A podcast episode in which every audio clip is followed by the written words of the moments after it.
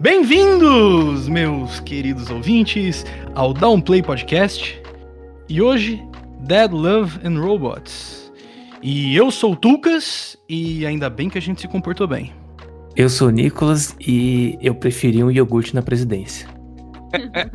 Ai, essa é muito boa. Ia bem. Eu gosto, eu gosto. Pronto, eu, eu posso ir embora. Eu já nem vou fazer a minha apresentação, vou bazar. Ai, eu sou a Vitória e eu não me amo tanto para querer viver para sempre. Uh. É isso aí. Ah, eu sou o Odor e hoje fiz exame de Direito do Processo Civil, Marcha do Processo. Meu Deus do céu. É... Vamos a isso. É... Bom, eu já tô ansioso porque eu e o Nicolas já estávamos brigando antes de começar o podcast. Quase, quase que a gravação não dá tempo, quase que o bot não dá tempo de entrar aqui. Então, Nicolas, me conte como você não gostou do primeiro episódio? É dos melhores da temporada.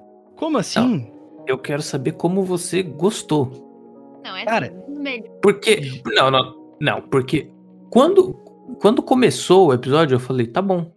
Eu, a única coisa que eu realmente pensei foi. Não vai terminar com, tipo, os robôs indo atrás dela, né? Foi só isso que eu pensei. Mas o episódio, ele, ele, ele também é uma comédia, né? Ele é um, é um episódio de meio que sátira. Sim, é uma comédia. Só que é uma comédia que já acontece tanto e é tão batido. Igual. Outro episódio que eu vou fazer crítica. O episódio do Michael B. Jordan, que é só isso que a gente então, tem Então, esse é, o, esse é o pior de todos. esse, então, é, pera, esse pera. é de longe o pior de todos. Esse é, esse é o penúltimo, só para, só para é informar os nossos ouvintes, é o penúltimo episódio, aquele episódio Isso. em que um, um piloto aterra numa, numa base e é mutilado por um robô. Isso. Então, então ele é ruim. Esse é parvo. Esse é parvo. Episódio é parvo. do Michael B. Jordan, só. E, então, o episódio do Michael B. Jordan é ruim um dos motivos pelo qual é ruim é porque ele tenta ser tão bom quanto o primeiro. Porque a história é a mesma, em termos é, de roteiro.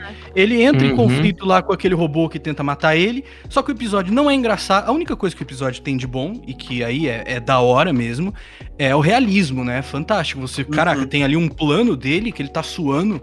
E eu, eu, eu teria certeza que aquilo era um filme. É ridiculamente uhum. realista. Então. Inclusive, nem sei se isso é legal ou não. Os desenhos são incríveis. Mas depois, em termos de, de história, de lore, uh, é, é, é, Primeiro é uma, tentativa de, é uma tentativa de replicar. Não sei se é uma tentativa ou não, mas é, uma, é quase um replicar do primeiro, do primeiro episódio, mas com um grande problema que é, para além de haver um, um intuito cómico no, no primeiro episódio, há também um. É roteiro bem escrito, Older. Mas, roteiro e, e bem é, escrito. E não é só isso. Há uma, há uma empatia com a personagem, com a personagem humana devido à uhum. fragilidade da, da, da velhota, toda a comunidade é reformada. Exatamente. Depois há ali uma aliança que se cria entre ela e o, e o vizinho e, e uma, e uma interação com o cão. E, e no, na, na, neste penúltimo episódio há simplesmente um, um alguém que sai de um, de um cenário de guerra extremamente preparado, extremamente competente, extremamente equipado, que vai enfrentar, uhum, que, tá, que é colocado mesmo. na mesma situação. Quando você vê a velhinha, a velhinha cabeçuda, você tá lá, mas o que, que essa velhinha pode fazer nesse, nesse lugar? E o que é legal, e aqui já em defesa aqui do, do primeiro episódio, o que eu tô falando de roteiro bem escrito é, é os episódios são todos minúsculos, Sim. E eles fazem uma apresentação no início, você entra lá naquele mundo, ele mostra toda a comunidade senil, velha, com todos os robozinhos, né? Tem ali os velhos jogando tênis, tem ali os velhos fazendo. Parece até um pouco o Wally, né? Assim, eles estão num, num momento. Um momento pré-Wally. Pré eles estão quase sentados no. Esse episódio é uma mistura de Wally com Terminator. Uhum. Exatamente. E como é que isso é ruim? Porra, o Wally com Terminator, como é que isso é ruim? Vamos, vamos pegar de base é, eu acho que Love, Death and Robots ele é muito bom quando ele tenta não tentar pegar a comédia, quando ele tenta fazer um drama. Eu, inclusive, eu não concordo. Da, eu não concordo. da primeira temporada, um dos que eu mais gosto em questão de drama é o Boa Caçada. Sim, sim, sim, sim. Que é um, o caçador de espíritos que faz É, vou até ler a descrição aqui. Uh, o filho de um caçador de espíritos faz amizade com uma criatura metamórfica. Esse para mim é o melhor. Ah, é aquele, do, é aquele do Steampunk. Esse é o melhor episódio sim, sim, da temporada. Concordo completamente. embora que tenha o Zima Blue. Embora que tenha o Zima, Zima Blue, Blue, que é tem um espaço bom. no meu coração, o Zima Blue. Que por acaso a arte do, do Zima Blue, é o criador é o do segundo episódio. É a mesma arte. Qual que é o segundo episódio? É, sim. O do. aquele do, do Ice. Do gelo. É. Ah, entendi. Que também animador de ah. gorilas. É verdade. Ah, é verdade. Vocês não é. viram? Tinha uma personagem igualzinha. Um amigo meu me disse e eu falei, nossa, verdade, é muito parecido. Não, Aí eu fui ver. Até, até, o principal ele lembra o, o cantor. É. Mas vamos é voltar legal. aqui no primeiro episódio, vamos, vamos que eu tenho mais coisas para dizer. Então, para mim, o, o, episódio que ele faz humor é o do iogurte. E assim, uhum. Ninguém vai para mim, só dele falar um iogurte tá no controle e aí ou o iogurte decide deixar a gente, eu falo, ok. Esse, esse episódio ninguém vai chegar. Mas eu não entendi, você gostou do episódio do iogurte ou não? Adorei. Ah, então, então você tá falando que o humor não faz parte do Dead Love Não tô Robot? falando que não faz parte, eu tô falando que é difícil de você fazer. E aí, se você só pegar o clichê e, e espremendo ele, você pode colocar velho, pode colocar qualquer coisa, para mim você não mostrar nada novo. Não, cara, mas o, o, da hora ali. Tá, beleza. Eu aceito se você me disser que não apresentou nada de novo. Embora que aí eu vou argumentar que nessa segunda temporada eu também não vi nada de muito novo assim, não. Eu também não Toda vi nada de muito novo é, dela ligando lá pro, nego, pro atendente robótico. É muito eu engraçado. acho que é muito bom. É, é muito, que, mas... remete muito a gente tentando cancelar alguma coisa, tipo, Porra, não consegue, cara, frustração. E ela falando lá, você quer um atendente humano? Quer atendente humano? Vai demorar seis dias. É, é que essa é a magia do a magia do episódio é precisamente a interação entre ela, o, o serviço ao cliente, o robô uhum. é, é, é e o vizinho também. Serviço, Sim, mas é especialmente de repente uma comunidade que é toda construída, que é uma comunidade em que uh, é composta por pessoas uh, velhas, que tendencialmente reformadas, aquilo que parece, quase que parece a Flórida, transpondo para o universo dos Estados Unidos, onde há, um grande, há uma grande robotização e uma grande ausência de, de, de pessoas que ajudam esta, esta população reformada porque, porque há robôs. Isso e é legal repente, também. Quando ela está a tentar. Quando ela está a tentar contactar com um humano, a resposta é. Foda-se. É, e aí. E, e esse é o trigger do episódio. Outra coisa que é muito bom é que há certas indícios. Vocês chegaram a ver o filme Era uma Vez em Hollywood, o último do Tarantino? Ah, ainda não. Ainda não. Pronto, então eu não vou falar. É porque esse filme faz uma coisa muito bem que essa curta faz também, que é eles apresentam coisas aparentemente inúteis. E como é um episódio muito pequeno, não tem espaço para coisas inúteis. E tudo tá ali, sabe, encaixadinho por alguma razão. O início uhum. você vê a, essa parte dos robôs, você vê que ela é a sociedade dominada por robôs. Depois você vê essa velhinha praticando yoga, ela tá lá e é esse o mesmo yoga que depois faz ela fazer uma manobra dela, Matrix é. fantástico, super é engraçado. É que ela abre um asparcate e soca com uma caçadeira no robô, demais. Você vê também que o vizinho, ele tem ali uma arma, né? Bem sociedade americana, eles fazem uma piada meio que de masturbação ali, parece que ela tá numa posição ali sugestiva, ele tá dando lustre na, na arma dele, que depois ele bate na porta e, e salva. Então, assim, é, a, o que eu achei também muito legal é isso: é eles vão apresentando as coisas de forma leviana, e depois, quando acontece os momentos exacerbados, que beira o ridículo, é um ridículo justificado. Por exemplo, o, o, quando ela abre um espacate, né? Ela é uma velha que abre um espacate ali. Você, aquilo é engraçado e ridículo, mas é. justificado é. no roteiro. Isso é, isso é boa escrita. Então eu curti o episódio. Nossa, quanto mais você fala, eu entendo que. Eu, eu vejo ele pior ainda, cara. Eu também curti, mas eu acho que fica. Ah, tá bem longe de ser dos meus preferidos. É porque. Eu, não, eu também não acho, tá, eu não acho que é o meu preferido, mas agora. Eu acho que é um bom episódio. Eu acho que é um bom episódio. Não, eu, é. eu só acho que é tudo extremamente previsível. Você sabe o que vai acontecer quando ela liga. E aí lá, o atendente humano eu, eu já pensava que, ok, o atendente humano não, não vai realmente chegar ali, porque, né, é uma sociedade cheia de velho. E aí eu acho que desde que o, o robô começa a, contra, a, a ir contra ela, que é no quadro, e aí o, ela ligando pro atendente robô, eu falei, ok, vai terminar assim. E no final eu só pensei, tá bom, pode terminar assim. Ela conseguiu matar o robô ali e acabou. Para mim tava melhor. Uhum. Mas aí não, ela pega um carrinho de golfe e vai sair correndo de todos os robôs. Eu falei, cara. De... Mas isso é clichê. Eu acho que é uma questão Exato. de expectativa. Isso é clichê. Não, eu não discurso a cidade se chamar Sunset e eles terminam, tipo, indo pro Sunset. É, exato, exato. Mas, o, mas o episódio, mas esse final, ele é também tosco. De, de, e eu acho que é uma questão de expectativa, sabe? Não, mas é que não é só o final que é tosco. Não, mas é uma questão de. Mas é isso que eu acho. O episódio, ele não é. Eu acho que tudo assim. Se eu fosse pro cinema, Nicolas, e perdesse duas horas e meia para ver uma história que eu já vi, um trilhão de vezes sendo clichê, nossa, era um saco. Mas o episódio tem menos uhum. de 10 minutos, acho.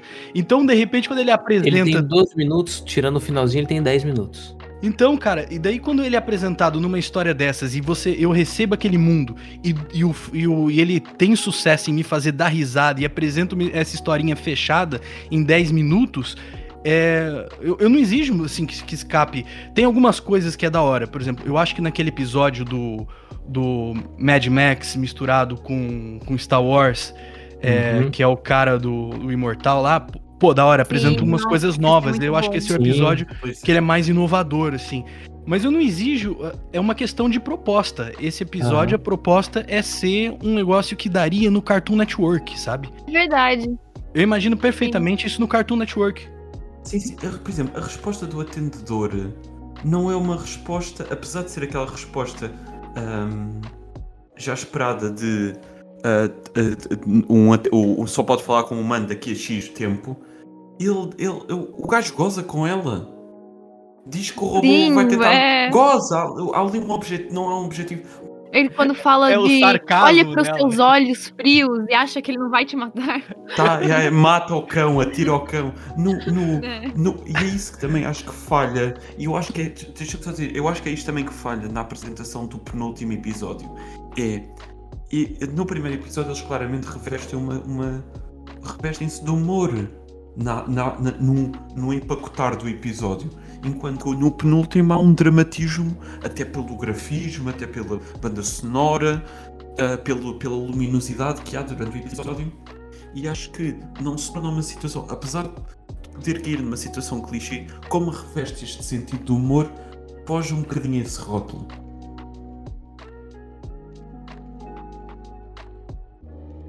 O segundo é o episódio que eles estão no planeta de gelo. Tem os uhum. dois irmãos ah, é, e. Eu, eu, e, todo, eu... E, e, todo mundo tem modificações no corpo, mas o, o, menino não tem. É um Boku no Hero isso, né, Nicolas? Parece pois um é. pouco. É, mais ou menos parece isso. Um é pouco essa trama, né? Todo mundo tem uma especialidade, menos esse moleque aí. E aí ele tá tentando se provar, uhum. né? Mostrar que ele tem algum tipo de papel nessa, nessa história, né? Eu curto pra caramba desse tipo de história, por acaso. Na verdade, eu acho que se, se, vocês forem pensar, um tema muito comum em toda a temporada é a sobrevivência humana, né? Em todos Sim. os episódios é algum pela luta pela sobrevivência. Mesmo nesse daqui, hum. não tão direto, mas. Sim, sim, gosto muito dessa interpretação. Esse episódio do gelo, cara, eu, eu, eu gostei muito da ambientação de ele, tá? O, o desenho incrível. Também curti. Um, uma uhum. coisa que eu gosto é que, apesar de alguns episódios eles repetirem a, a animação, é muito diverso. Entendeu? A animação que você tem no, no, primeiro, no segundo, no terceiro, no quinto e no. Tá bom, isso pra quem tá ouvindo vai ficar meio esquisito, mas acho que vocês vão pegar. E, e no sexto, são completamente diferentes, isso é incrível e. E elas continuam sendo boas, sabe? Mas isso é uma das coisas que é legal de você assistir antes de, então de falar do segundo. Isso é uma das coisas que eu, eu para mim, eu fiquei meio triste por só ter oito episódios, Porque uhum. a experiência da primeira temporada para mim foi muito legal. Eu voltei a ver, eu vi muitas vezes a primeira temporada, umas quatro vezes assim de seguida. E, e, e a primeira vez que eu vi era uma das coisas que era muito legal. Primeiro porque cara, para quem, pra gente que gosta de, de animação e de, de histórias no geral, porra, aquilo é uma overdose de histórias. São histórias pequenas uhum. e com propostas, né, de, de estilos e de estética completamente diferente. Então, cara, é, é ir assim no. É ir na fast food e devorar tudo, assim, quero um de cada. É uma, muito gostoso assistir essa Love, Dead and Robinson. Eu, inclusive, eu me pergunto por que, que eles fizeram só só oito episódios, porque. Eu vi uma, uma teoria sobre isso que achei bem plausível. Que eles no. Ah, inclusive no primeiro. Na primeira temporada, eles fizeram aquele negócio de a ordem ser diferente para cada pessoa. Sim. E diziam que estavam meio que testando um algoritmo que é para ver o quanto essa série era, tipo, binge-watchable, sabe? Uhum. E eles viram que a média normalmente foi de oito episódios. As pessoas viram, viam oito episódios antes de deixar de ver ou ver outra coisa, desligar, não sei o quê. Então eles Como agora. Assim? A ordem é diferente. Na a primeira, primeira temporada, temporada. Na segunda, não. E isso não. também eu gostei pra caramba da primeira, por causa disso. Isso eu achei uma, bem, uma jogada muito legal. O meu episódio de iogurte é diferente do, do da posição não, não, não, não, não. Mas é que assim, se você começou a ver do episódio 1 e deixou rodando, no meu caso aqui, o iogurte foi o quinto. No seu pode ter sido o décimo. Ele foi o primeiro ah. que eu lembro, que ele ficou todo encantado. A ordem dos. Não tem primeira. Na primeira temporada, se a gente tivesse gravando esse podcast, a gente tava ferrado. Porque não tem ordem a primeira temporada. para cada pessoa, a ordem é diferente. E eu também gostava disso, porque dava, dava uma homogeneidade na, na, na série que eu também achava muito legal. De, de descompromisso, sabe? Você é, dá a sensação de eu vou colocar play e surprise. E, me, e ver sabe? só. Sim, sim, sim. Sabe, sabe o que parece? Quando você é criança e tá assistindo na TV. Exatamente, série. exatamente, dá essa nostalgia. É qual desenho for aí, passa aí, por favor, é. qualquer coisa. Igual, é, é, é, só de um tempo pra cá, pelo menos, que eu, que eu noto na TV, na TV aqui, em, em série de desenho. Então, Cartoon Network, coisa assim, que eles colocam qual episódio de qual temporada tá passando. Antes, por exemplo, antes quando eu ia assistir, eu ia assistir Ben 10. Nossa, tava lá. É, é, Tava, tava lá assim, Ben 10. Exatamente, é. eu não sei qual que é ainda, tá, o que, que tá passando, tá Ben 10. Uhum. Qual episódio? Ah, episódio de Ben 10. Não, eu lembro, eu lembro que para mim. Série que eu acompanhava, que eu. Que, mas eram muito poucas, que eu sim que prestava atenção que aparecia. No Disney Channel aparecia o número do episódio. Ah, sim, não, sim. Não, mas quando eu era criança, é, você vê a continuação do episódio anterior, era um privilégio, pô. Assim, era, eu lembro, sim, Cara, sim, sim. É, é, era, as histórias acabavam é, e você ficava, queria saber o que ia acontecer. E aquilo era uma roleta russa, assim, podia não acontecer nunca. E quando você via no dia seguinte, por acaso, sei lá, você ligava e continuava o episódio anterior, era, era motivo de festa, era um milagre. Muitas vezes o que acontecia era vias noutro, vias noutro horário, portanto não continuava o episódio uhum. que tinhas visto avançava tipo dois episódios. E portanto. Eu não sei, é... eu nem sabia que tinha horário. Sabe? Porque o, o, sei lá, o desenho passava tantas vezes por dia que. Que sei lá, eu não pensava quando eu era criança que, ah, amanhã eu tenho que voltar aqui às quatro horas para continuar o episódio. Eu não então, pensava nisso. Mas eu acho que até por isso foi um, um motivo, pelo menos aqui no Brasil, que tem séries antigas que fazem muito sucesso, por exemplo é, Laboratório de Dexter, Coragem com Covarde, porque eles são episódios independentes. É, exatamente. Só que uma série que eu lembro que quando estreou aqui não fez sucesso logo de cara foi o Adventure Time. Nossa, ah, tô vendo demais ultimamente. Que é muito então, bom. É porque ele é segue uma linha. E aqui. É. Uhum. Aqui não tinha essa linha quando ele começou a passar, sabe? Eu até acho que a Globo cagou na linha. Eles, eles não passavam os episódios seguidos. Porque não é possível. Eu nunca vi a continuação das histórias. Até, até que depois eles começaram a fazer isso, ou pelo menos deixar lá, ó, esse episódio é o tal, o outro episódio é tal, marcando. Ah. Mas porque aqui não tava pegando, o pessoal não tava vendo, porque você terminava o episódio e falava assim, tá bom, aqui tá faltando complemento. Deixa eu ver no próximo horário. Você vai ver no próximo horário é um completamente diferente. Uhum. O único que eu fui acompanhando mais ou menos era a Caverna do Dragão. E mesmo assim era muito difícil, mas eu ia fazendo e ia continuando mais ou menos essa história. Porque o resto era tudo bingo. É, era cada um assim. Eu gostava, eu gostava quando era bingo, confesso, eu não. Eu nisso sou um bocado caótico. Eu adorava, eu adorava não haver nem lei nem ordem. Por isso que eu achei que era legal a primeira temporada, exato. E, e eu não curti de serem poucos episódios e, e, eles terem feito isso de, de agora, pronto, a ordem é normal, assim. Eu gostei da novidade, tinha aquele saborzinho de infância.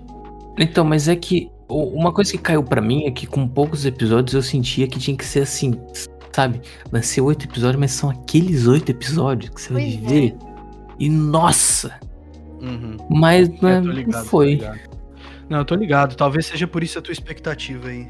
Eu senti, pelo menos, que, por exemplo, eu não revi a primeira temporada é, depois que ela saiu.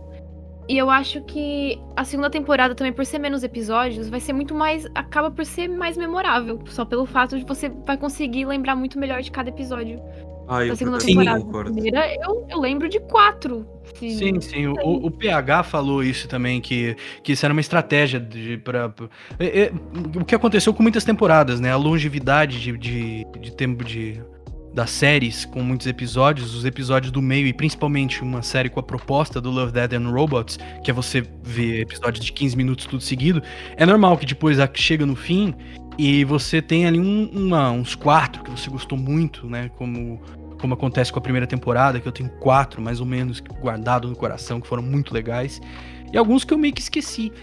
Mas para mim, é, eu entendo essa, essa proposta, essa visão, esse entendimento, até faz sentido, teoricamente.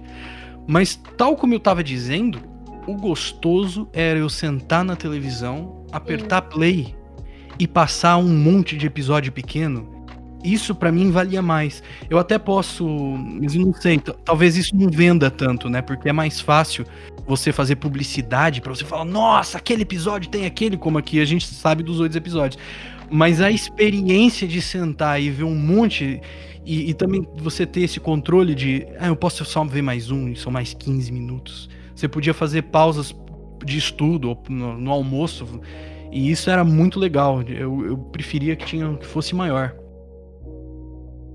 O segundo episódio, como você estava falando, Nicolas, e a Vitória, a animação também me chamou muita atenção, porque eu acho que ela é a que mais destoa de todos os outros episódios. É, cada uma é diferente, como a gente estava falando, mas essa é, para mim, é a que é a mais, não sei, eu ou talvez seja porque eu vi menos animações nesse estilo. Uhum. Como, como vocês tinham dito, tem o Gorilas, era né? realismo, foto, realismo fotográfico, uma coisa assim. Sim, não, eu, eu já cheguei a ver alguns animes também desse jeito. Uhum. E, cara, muito da. O episódio, é, as cores do episódio são fantásticas. Ele tem também esse tom. Ele parece um pouco. Porque assim, ele parece um pouco com anime, mas definitivamente não é um anime. eu não sei se, se dá para entender o, tô, o, que eu tô querendo dizer. Porque você tem alguns elementos, como por exemplo, a, a, a parte que eles correm no gelo, em fileira, assim, para frente. É, é igual anime, anime corre assim. Ah, não, não é. Eu achei uma coisa bem artística dele. É, não, mas eu. Tem um, tem um anime que corre bem assim. Inclusive. Ah, então. Mas eu, mas eu entendi. né? Não é de anime.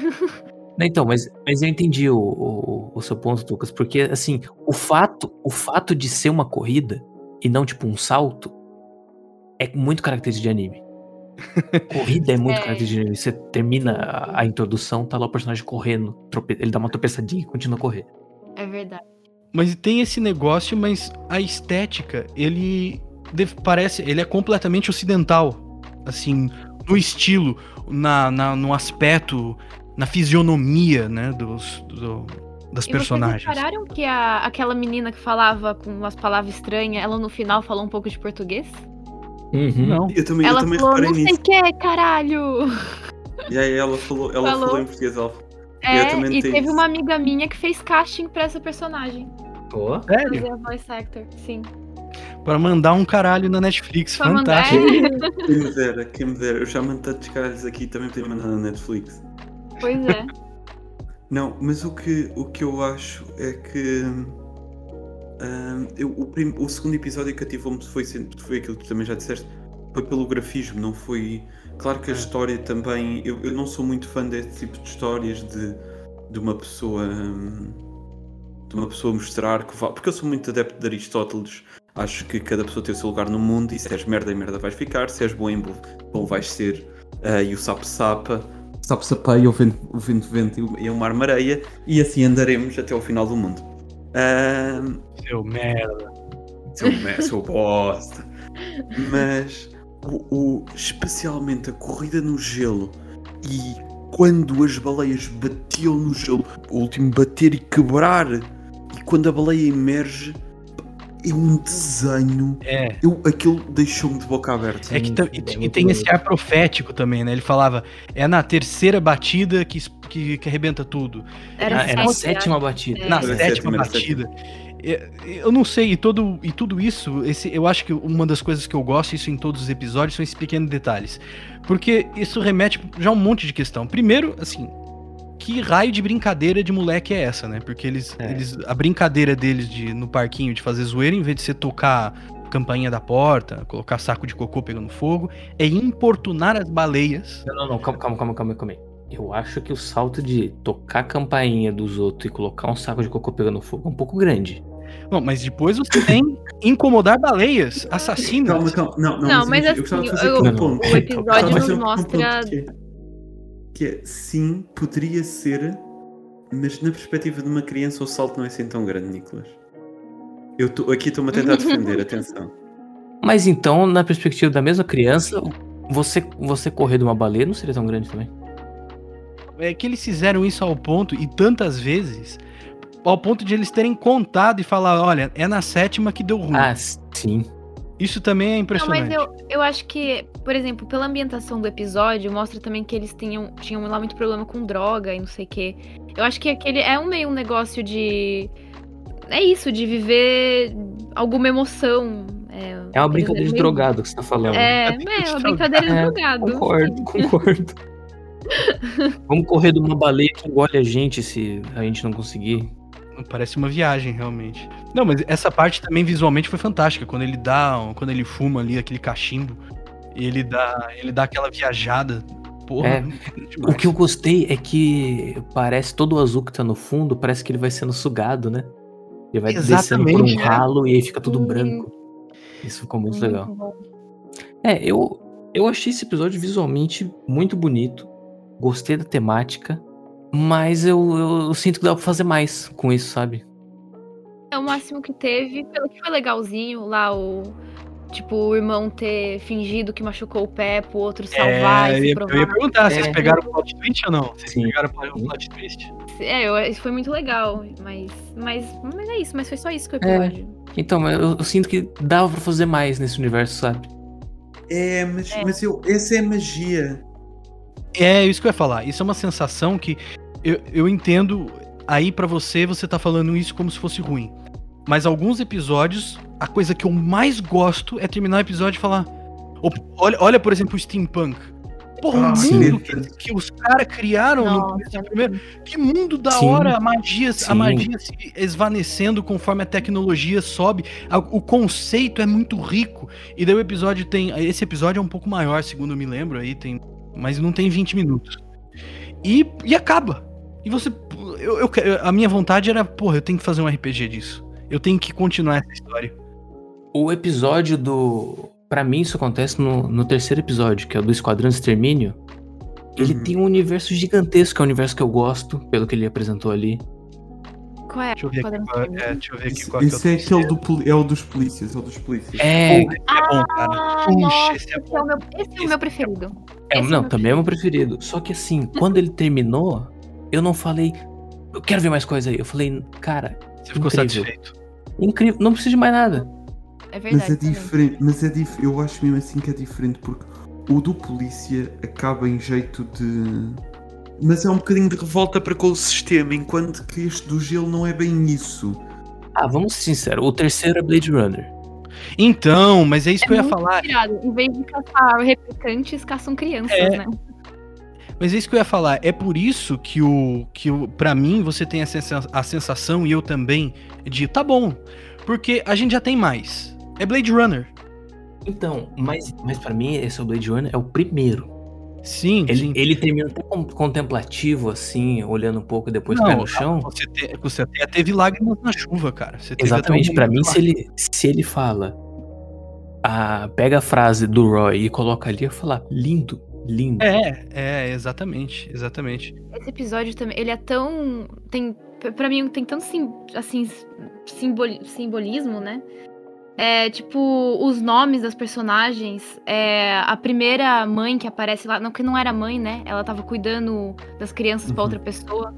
É, o nome dela era Ruth, que, que significa boa amiga. Depois o nome do cara do polícia, que eu não lembro qual é, significava ponte. Tipo, uma ponte entre os dois mundos. Depois a segunda mãe que ele encontra é a Eva. A cantora, que é Alice, também significava talento ou não sei o quê. Todos os nomes são muito simbólicos. E o, depois o fato de, de eles morarem da, da, alta sociedade morar literalmente acima das nuvens. Isso é o típico uhum. cyberpunk, né? É o, é, é. o típico história de cyberpunk. É, vocês viram que no final, quando, quando a gente não sabe se ele morreu ou não, quando ele dá um tiro na parceira dele para salvar a criança, quando ele olha pro céu, as nuvens estavam desaparecendo. Uhum. Então, mas, mas aí, é assim, Todo mundo entra consenso que ele morreu? Não sei, né? A gente não sabe. Talvez a mulher tenha ido lá pegar ele, talvez não. não pra mim, ele morreu e termina perfeito assim. É. Pra mim não importa. Você sabe que eu, eu nunca pensei nisso. Eu realmente nem pensei se ele. O episódio acabou e eu não pensei, será que ele morreu? Bom, talvez porque eu tenha. Talvez porque eu acho que ele morreu, mas. Mas, mas, eu, mas eu tive essa sensação realmente você tá falando. Porque quando esse episódio acaba, para mim essa história acabou. É, dava até para ser quase como uma. Olha, o, a, a gente tava pedindo. Quando a gente viu as prequelas do, do último Blade Runner, eu falei, porra, devia ter um desenho disso. Esse era o desenho que eu tava pedindo, eu quero mais.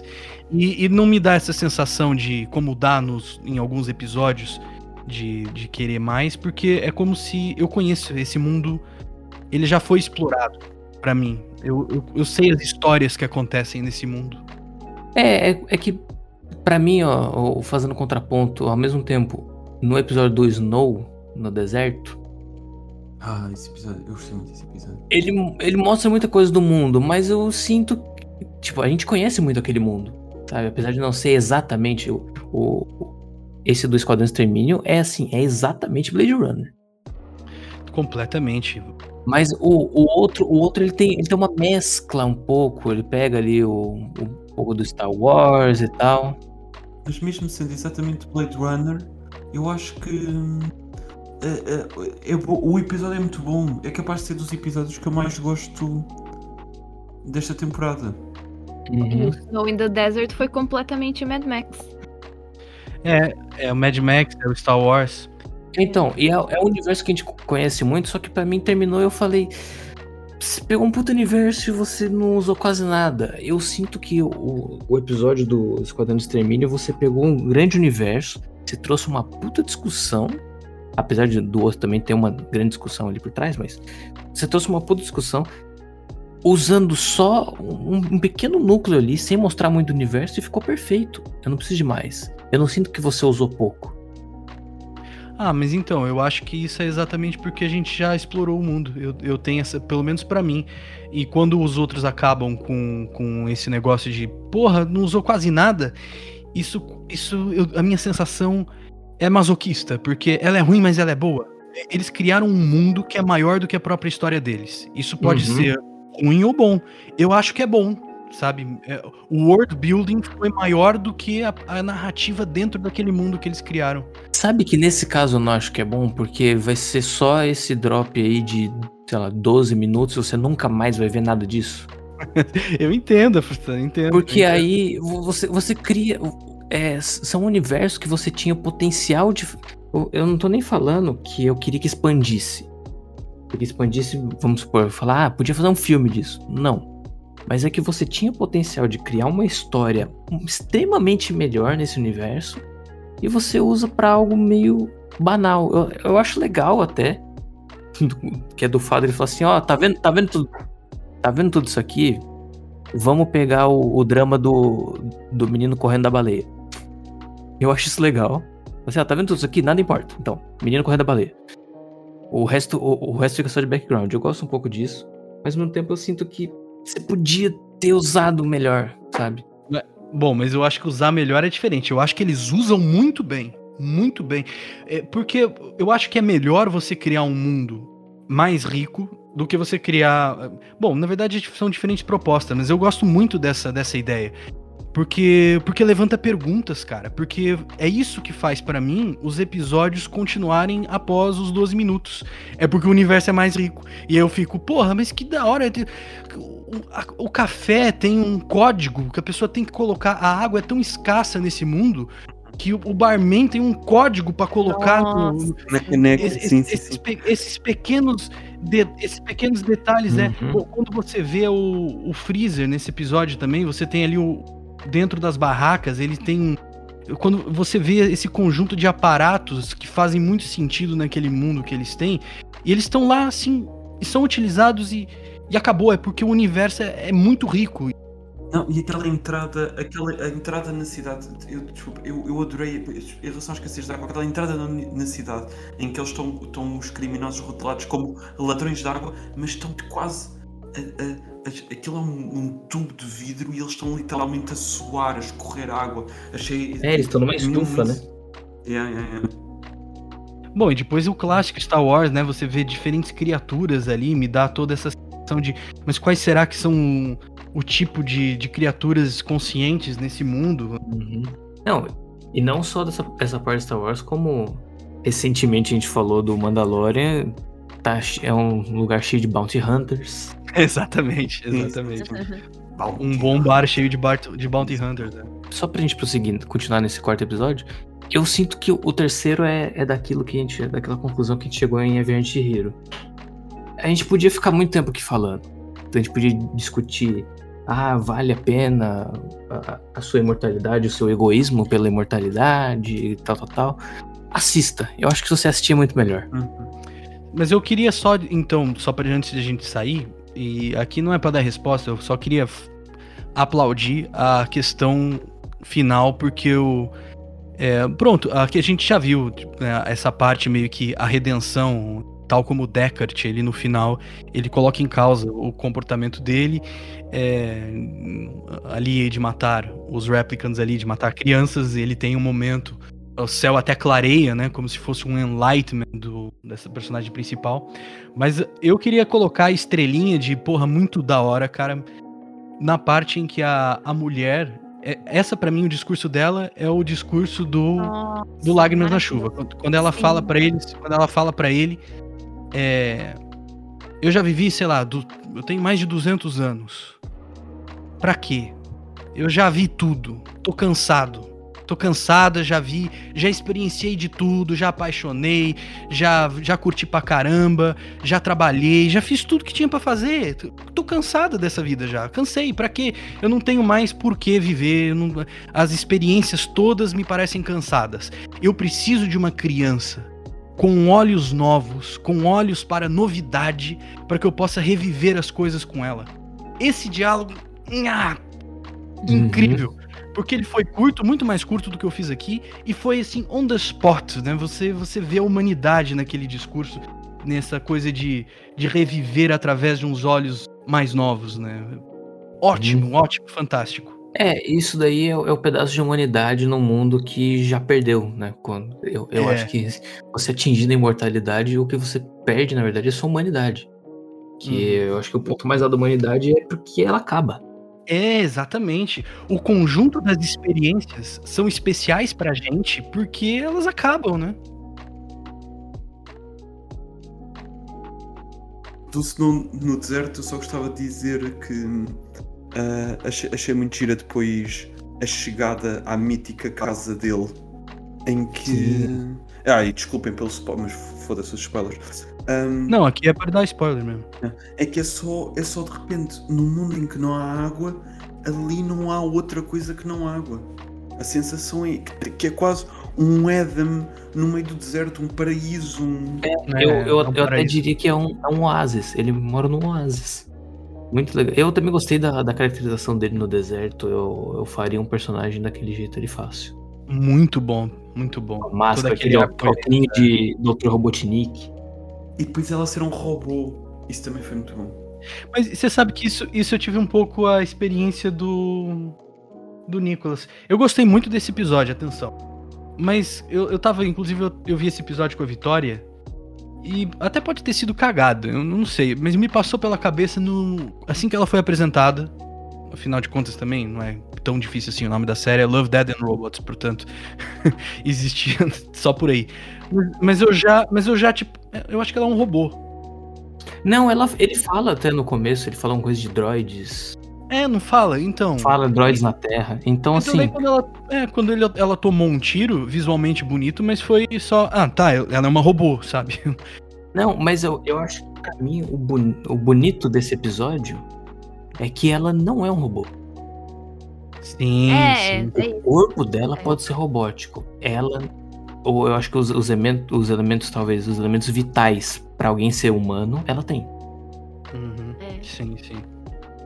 É, ficou, ficou legal. É foi uma mistura de, de Mad Max com Star Wars num roteiro que acabou por ser uma história de amor, né?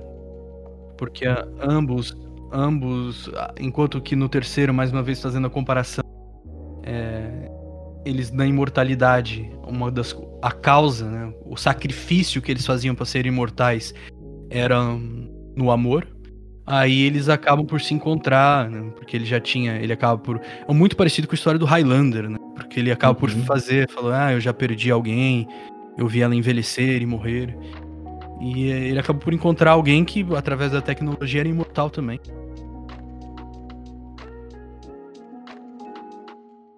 Nossa, esse aqui tem um motivo, o, o da grama alta. Esse, esse é o, é o que eu mais gosto. Tem um motivo que eu gosto muito.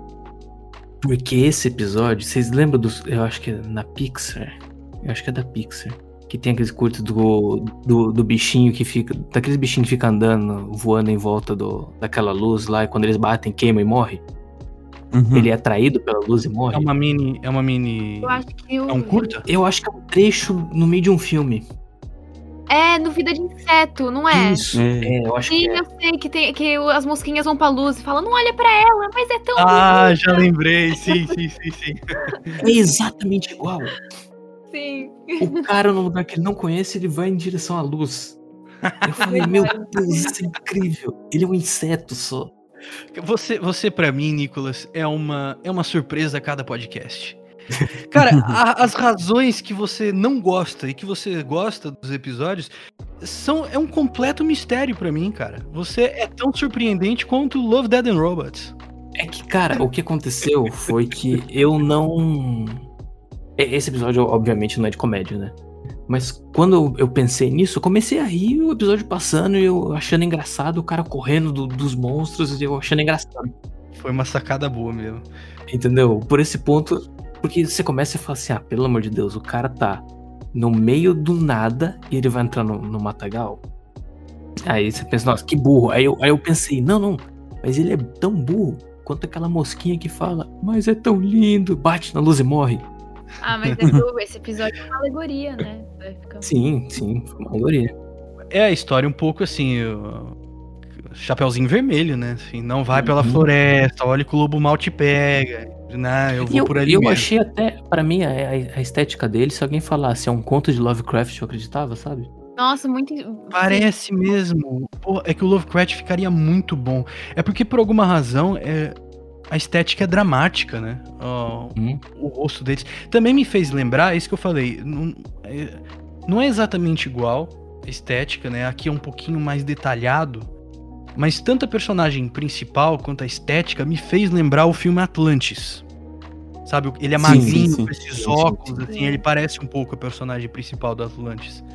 E a próprio desenho me fez lembrar um pouco. Eu, eu, eu, eu, eu quando acabei o episódio, eu pensei, quanto mais, aliás, quanto mais penso na temporada, mais penso neste episódio, mais gosto dele, mais mais medo e mais mexer-me com a barriga ele faz. Eu não sei se vocês tiveram a mesma sensação, mas quando ele acaba, ele acaba a conversa com o, o revisor do comboio e está a ir para o meio da erva e, e, quando ele se perde, e é no segundo em que ele percebe que se perde, de repente há uma mão que se agarra ao, ao pescoço e começa a apertar e ele a tentar saltar e a não conseguir ver para além da, da, da, da erva e, e nós começamos a sufocar, a ficar sem ar, a perceber. Não é, nem é só ele estar perdido, é mesmo. Não, faz lembrar, faz lembrar o. Faz lembrar o Jon Snow no, no Guerra de Bastardos. É, Sim, que ele tá sendo sufocado na guerra. Eu lembro que eu tava assistindo e tava me, eu tava sentindo falta de ar. E isso aconteceu a mesma coisa quando, esse, quando ele tava no meio, ali perdido. E, e eu noto que quando eu começo a ficar nervoso, eu também vou. Eu, eu começo a discutir com a, com a televisão. Oh, não, mas isso é impossível, que burro. É só ele voltar pelo caminho que ele veio. Como assim ele não sabe por onde vir? Isso aí é uma coisa do seu pai. É, ah, ele ficar nervoso com o São Paulo. É. Nossa. Meu Deus. Mas, eu, mas este episódio é. Para além dos. Eu, eu gostei muito do desenho. Deste eu também gostei muito. Sentindo-me extremamente desconfortável quando vejo o episódio, gostei muito da sensação de sufoco que eles conseguiram transmitir. Bom, mas a gente não quer saber dos teus desvios sexuais. A gente não quer saber agora disso, Odor. É, porque isso já, né, asfixia, já, já estamos chegando é, em outros patamares aqui de discussão. Gostava de compartilhar com os amigos ouvintes que o, o Tulcas é que tem, é que tem, é que tem problemas em, em assumir os seus, as suas atividades mais que, que transmitem mais prazer, no fundo. E portanto tome este tipo de atitudes repressivas para com a minha pessoa. É, agora quebrando aí o barato de vocês. É, teve uma coisa que eu, eu, também fiquei. Como assim ele não tá conseguindo achar o trem? Ele, ele foi reto e volta reto. É isso, é isso, é essa sensação. Quando o velhinho fala, isso parece uma espécie de portal, eu falei, putz, pronto. Explicou, né? Pegou pra mim. É, tem razão, ele acaba por explicar. E é isso.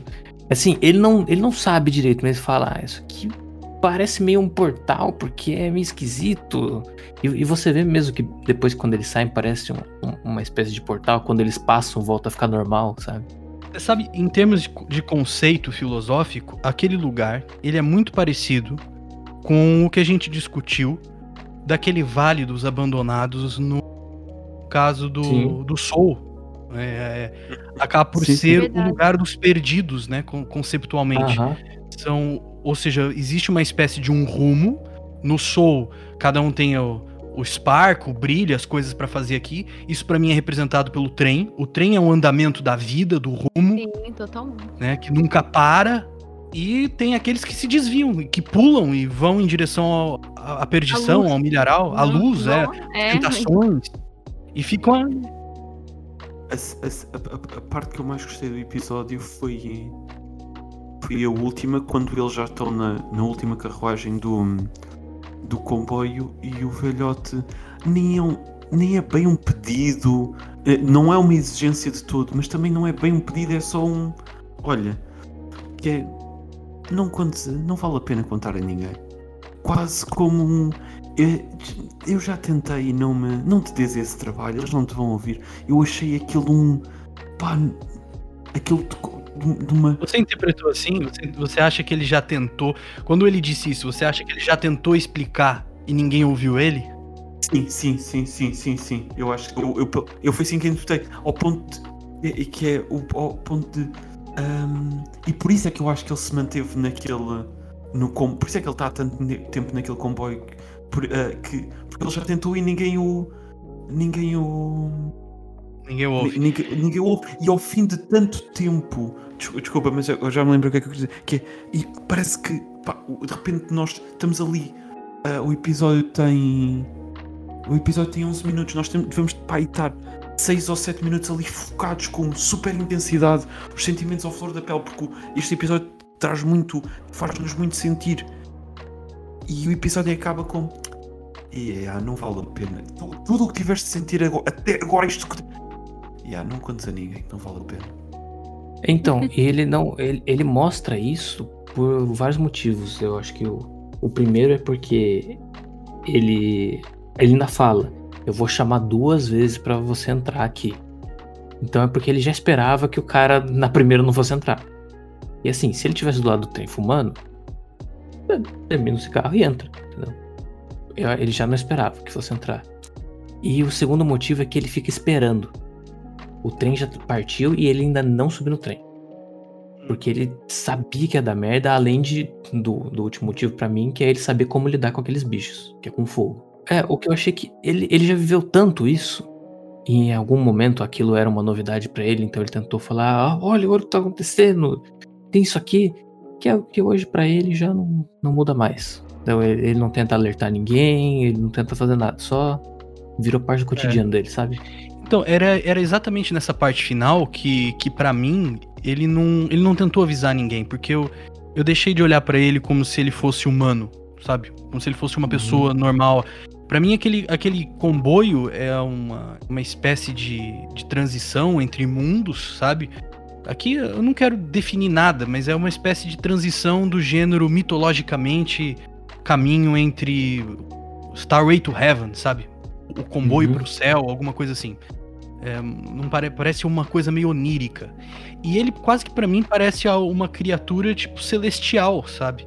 Ele ele não tentou avisar as pessoas, ele tá simplesmente ali sério, meio que fazendo o seu trabalho de acordo com um plano, alguma coisa assim, sabe? Quase como se, mesmo como se ele fosse celestial e ele simplesmente avisa as pessoas, olha, eu vou te chamar três vezes. Se você não vier, Duas, duas, é importante. Não são duas, não são três, são duas. É, a, a terceira foi. A terceira, ele depois foi lá para buscar. Ele, ele acabou por dar uma ajudinha extra, né? Porque ele já tinha chamado, uhum. ele não foi, e mesmo assim ele foi lá salvá-lo. É quase como se fosse resgatando uma alma perdida da perdição, assim. É, porque ele já. Eu, eu sinto que ele já esperava isso, sabe? Ele, ele até fala, ó, oh, volta lá pra dentro, não sei o quê, e o cara, ah, não, vou ficar aqui pra fumar um cigarro. Aí, acho que nesse ponto ele já imaginava o que ia acontecer, sabe? Uhum. Não, a, a, sensação que me dá é que aquilo era terça-feira para ele. Ele vê é. todos os dias as pessoas indo, entrando naquele comboio, ficando no, lá no mato e virando virando aquela criatura. É por isso que para uhum. mim ele é meio que indiferente. Ele, se ele fosse humano, ele tava, ele estaria ficando louco com isso. Mas ele tá ali só. Eu não concordo porque ele, no, no, discurso final ele não diz que param ali sempre, ele diz o comboio às vezes para e quando para é aqui. Uhum. Porque é, é assim uma coisa. Por isso é que eu concordo com o Nicolas quando ele diz que é uma coisa um bocado mítica. Porque não é, um, não é uma inevitabilidade científica, não é uma lei física. É, às vezes acontece, às vezes não. Quando acontece é aqui. E, isto, e quando acontece é isto que acontece. Mas nem sempre acontece. Não é. Nem sempre a pessoa correta vem a bordo para isso acontecer. Quase que dá essa sensação. E o que ele passa Legal. de isso é só uma, uma terça-feira é porque ele já viveu tanto aquilo que ele ficou calejado. Eu acho que o sim, ser humano, sim. diante de qualquer situação, pela repetição, ele para de se importar. Entendeu? É igual, e na verdade isso é o que está acontecendo aqui no Brasil. É, no começo da pandemia, a gente tava, meu Deus, olha, na Itália estão morrendo 500 pessoas por dia. No Brasil faz um ano que morre duas mil por dia e a gente tá, ah, vamos abrir. Esse negócio de tudo perde o interesse. Até ligação pro último episódio já. Vocês gostaram desse episódio? Esse, eu, esse episódio eu me diverti. Eu gostei muito desse episódio. Então, para mim esse episódio não precisava estar tá aí. Mas ao mesmo tempo eu achei. Eu achei divertido. Eu achei divertido também. Muito legal. Muito. É, é isso. Eu achei que foi um episódio muito legal, porque ele, ele é super curtinho, né? Ele foi o quê? Sete minutos? Uhum. E, e, é foi uma historinha completa que acabou, que acabou super, assim, super bem, super bem não, né? Mas super legal. De uma maneira legal. Não, o arco, não, né? Eu fico sempre, é. fico sempre, surpreendido com, com isso, né? Eu acho que acaba por, por fazer copy-paste dos meus elogios do primeiro episódio quanto ao tempo e a, e a historinhas bem escritas nesse episódio aqui. Eu achei. Eu, eu não senti ele muito fazendo parte de Love, Death and Robots, sabe? Uhum. Eu achei. Ah, ele... É, a verdade é que esse episódio não tem nada, né? Não tem, é, não tem então, amor, eu... não tem robôs, não tem morte. Teve uma verdade. ameaça, mas. eu achei esse episódio, eu achei esse episódio ele bem à parte, sabe? Assim, como se não fizesse parte dessa série. Mas eu achei divertido. O último episódio é que o, o último episódio eu sinto ele um pouco à parte, mas é, eu, eu sinto que ele, ele ser contemplativo e a reflexão que ele faz é a essência dessa série. Quanto, ao, quanto, a esse último, quanto a esse último episódio, só pra fazer esse adendo, ele saiu de um livro é, de ficção científica. Oh, olha aí. E, e esse cara. E, e assim. E, ou seja, e era um cara que, que já escrevia ficção científica meio que fora da caixa, sabe? Você podia discutir se era, se era ou não. Mas, mas uma coisa que você vê é que as discussões filosóficas que tem em ficção científica, você tem nesse último episódio. Mas a gente já vai chegar lá. É isso, eu acho que não tem muito o que, o que contar desse episódio do. Eu, eu acho que tem muita Teve graça. referência muito a Alien, né? Aquele bichinho teve um plano que era igualzinho o plano Sim. de Alien, aproximando Também. da cara da menina. Mas eu acho que é muito bom a ideia, a ideia de que o Pai Natal não é o, o, não é o Pai Natal que nós imaginamos. Eu gostei muito dessa, dessa, dessa ideia. É que a brincadeira desse, desse episódio ronda tudo à, volta disso, né? É, é o surpreendente. Você tem o, o, clássico clichê das criancinhas deitado. Nós estamos ouvindo barulho. Eu acho que é uhum. ele. Eu acho que é ele. né? Então, assim, você já viu isso em um milhão de lugares. Então, daí, eles é. vão lá descendo as escadas, e isso tudo nessa estética que é muito legal de, de massinha, né? É feito com. com massa, igual a, aquela, aquele da, aquele da DreamWorks, que é das galinhas, que fez é, muito é, sucesso. Ah, a Fuga das Galinhas. A Fuga das Galinhas. É feito de massinha. Né? E, então ele não é desenhado. Isso, isso aqui é muito legal. É, tanto tudo, as crianças, até o monstro que é revelado. E eles descem todos contentinhos. E o, e o Pai Noel é um monstro. É muito bom, é muito bom. Isso que não pode acordar durante a noite, criança. Exato. Esse é o verdadeiro Papai Noel. Eu acho que esse daí poderia, poderia ser passado para crianças. Pois é pensei, eu vou mostrar isto aos meus irmãos. Eu pensei em mostrar isso e depois pensei, não faças isso, não faças isso. Mas seria muito bom. Os planos, isso é muito legal também. Faz lembrar Alien, mas depois que você entra, você muda de estilo muito rápido. Porque você tá nesse cenário fofo. Primeiro, porque eu nunca tinha visto é, nessa estética uma história de terror. E é isso que ela se transforma. Hum, eu também não. É ela se transforma isso. em um clássico do terror como, fazendo referência a Alien e outros e, filmes, assim, aparecendo a, a, parte do monstro, né?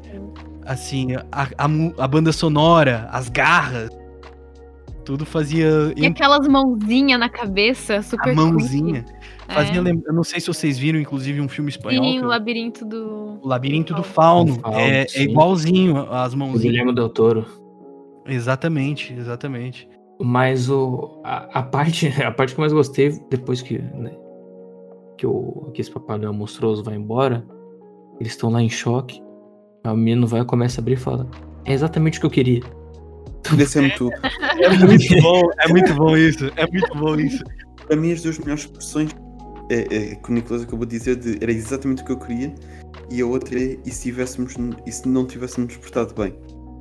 É. Então, então, pois é. É, acaba por ter dois plot twists. O você vê que é um monstro e depois eles relaxam você porque eles estão olhando pros presentes, né? Ah, porque aí eu me perguntei para onde é que a história iria. Porque quando ela viu que era, que era o que ela queria, eu falei, tá, então, sei lá, ela vai abraçar o monstro, sabe? Vai deixar de ser um monstro agora, vai abraçar e tá tudo bem. Eu provavelmente pensei que talvez o monstro, depois de dar o presente, fosse se transformar em alguma coisa bonitinha. É, é não. E aí você tem esse final que é, é, eu adoro quando acaba assim, ele termina com a pergunta, né? Ele termina. Sim.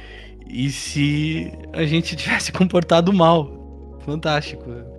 Mais uma vez, é aquilo que eu tava falando, é um episódio pequeno que deixa o resto da história para sua cabeça construir. Eu tenho uma coisa para falar do episódio do Michael B. Jordan. Claramente, não, além de ser ruim, né, a gente fez. Primeiro, eu, eu gostei do, do desenho da, da, animação dele. Eu achei legal. Combinou com, a, com essa temática que eles quiseram passar. E o segundo ponto é: a gente pegou vários episódios aqui e falou, ah, isso aqui é claramente de tal filme. Isso aqui é completamente Alien. Uhum. Sim, sim, sim, sim. É, até pela cor. Se você olhar o. A, a, a thumbnail do episódio, pela cor você fala, é Alien. É Alien, né? é verdade, o verde, né? Assim, cores uhum. azuladas, verdes, é muito Alien. E eu também gostei do fato dele, dele brincar com, com o robô, com a luz, como se fosse um gato co correndo atrás do, do laser. Nossa, eu achei ruim demais. eu, achei, eu achei engraçado. Eu não, não achei bom, eu achei engraçado. É. Mas é isso, é, é, tudo que eu tenho pra falar desse episódio, não tem mais nada pra falar dele. Vamos pro próximo. O último é muito bom. Ele é o. Ele também.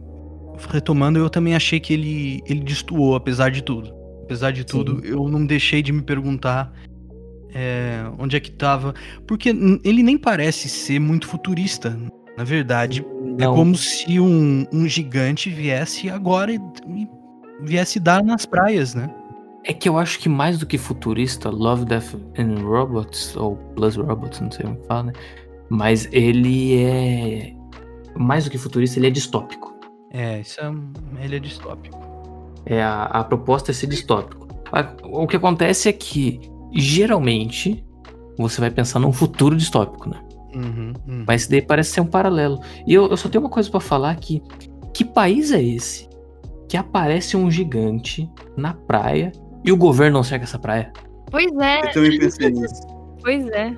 Foi isso que eu pensei. Eu falei, mas é que isso? Tem, tem criança brincando em cima? Que país que eles estão? é, às vezes tá aí então. É futurística, só que não na tecnologia. Deve ser algum país é. de gente muito civilizada. Porque, cara, se, se, isso fosse no Brasil, eles não iam só pichar aquele corpo e subir em cima. Sim, não, não, na verdade, na verdade não. Na verdade eu acho que aqui no Brasil ele ia ficar ia ser mais civilizado do ponto que ia ficar fechado em volta dele, sabe? Ninguém ia conseguir se aproximar. É claro que um ou outro ia pular e ia conseguir fazer algo, mas eu acho que seria assim. Eu, eu, eu fiquei pensando nisso, será que então a, a, parte do distópico dele é que esse mundo talvez seja meio anárquico? Eu não sei, eu, eu fiquei me questionando isso. Não, eu acho que aí é só aquela licença poética que, que você é. Aceita é. só pra ele contar a história. Porque a, a, história ela passa por ser. Fazendo paralelo que você já tinha falado do, do homenzinho do trem. Ele passa a ser. Um, existe uma narrativa sociológica nesse episódio, né? Você vê é, é a história do gigante, mas mais do que tudo é a história das pessoas que receberam um gigante na, na praia, né? Uhum. Ah, é super bonito como o gigante ele começa como um mito, depois passa para ser uma coisa mundana, pra ser, depois de um tempo, voltar a ser um mito pelas pessoas que agora, que, tipo, desapareceu e fica só na boca das pessoas e volta a ser um mito. É muito então, é, é, esse o negócio, é que ele faz um. Ele faz a pergunta, é, e aqui eu vou voltar aos meus temas de, de Blade Runner. O que é que acontece depois de um milagre, sabe? Porque aconteceu o inimaginável. Um gigante veio parar na praia. Né? E o, o próprio cara ele pergunta assim: pô, se essa, se tem um, de onde é que ele veio, né? Tem outros gigantes. Ele usa, ele tem roupa, ele tem os objetos que a gente tem nesse mundo. Então, o gigante ter vindo dar na praia, ele significa um monte de coisa. Né? Tem um monte de sequência por esse gigante ter vindo parar na praia. Então, aconteceu um milagre, uma coisa incrível, absurda. E depois todo o questionamento é o que é que acontece depois disso. E aí você pode colocar a metáfora gigante no que quer que seja. Né? Esse, esse processo de normalização e quase de profanação das coisas maravilhosas que acontecem na vida, que pode acontecer. Tudo vira normal e, sabe, é, é, meio pessimista esse episódio nesse sentido. Uhum. Tem um, um, um doce, eles te dão um docinho no fim. Eu não acho nada pessimista. Eu não acho nada pessimista. Porque também eu acho que. Porque a gente é assim com tudo, de você encontra alguma coisa nova, se maravilha com ela, e depois fica na memória. Mas não. Não sei, porque também. Eu não, eu não acho isso pessimista. Eu acho que o gigante realmente ele desapareceu e parece que nunca teve lá, mas ele ao mesmo tempo nunca desapareceu. Sabe? Nunca mais vai desaparecer. Ele é. diz isso, ele diz isso no fim do episódio. É isso que eu falei. Eles dão, eles te dão um docinho no fim, né? Que é aquilo que você começou por dizer, que ele, ele sai do mito, ele vem para o plano da matéria e no fim ele volta pro mito, né? Ele chega a dizer quando ele vê os ossos e, e, as partes do gigante espalhadas pela cidade, ele diz algo como que ele gosta mais de ver o gigante agora do que no final da vida uhum. dele e que ele voltou a estar vivo de alguma forma para ele. Agora que ele voltou para o mito, né? Ele sim. voltou para essa memória. Então, tem, tem, tem, essa parte, sim. Mas eu senti que ficou esse negócio de de onde ele vem, será que tem uma civilização? Eu, eu senti que isso ficou muito raso e na verdade. Ah, mas não era, mas não era. É, então. Não era para explorar isso. Exato, é isso que eu ia falar. Não era esse o ponto. Hum. Então, tudo bem. É, o ponto era só deixar você sabendo uhum. que isso significa muita coisa. Mas o ponto depois era, era o processo social do, do gigante, né? É... Sim, é, é, por isso que nesse ponto que você falou, o gigante pode ser qualquer coisa. Realmente, porque na verdade o, o, o gigante em si, ele não importa. Importa ser algo diferente, que uhum. todo mundo fala, nossa, o que, que é isso? Nunca vi. Uhum. E depois no final, é. ah tá, tanto faz. Né? É, é uma coisa de a vida continua, né? Você tem esse efeito uhum. social, sei lá, Brasil ganha uma Copa, tá todo mundo contente, chorando, e depois a vida continua, né? É, enfim. Isso pode se dizer até da própria primeira temporada de, de Love, Death and Robots. Saiu, Bom foi ponto. uma maravilha. Depois... Bom ponto. Porra, eu só queria mais episódios pequenininhos de 15 minutos. Ai. Dá pra assistir quando você vai no banheiro.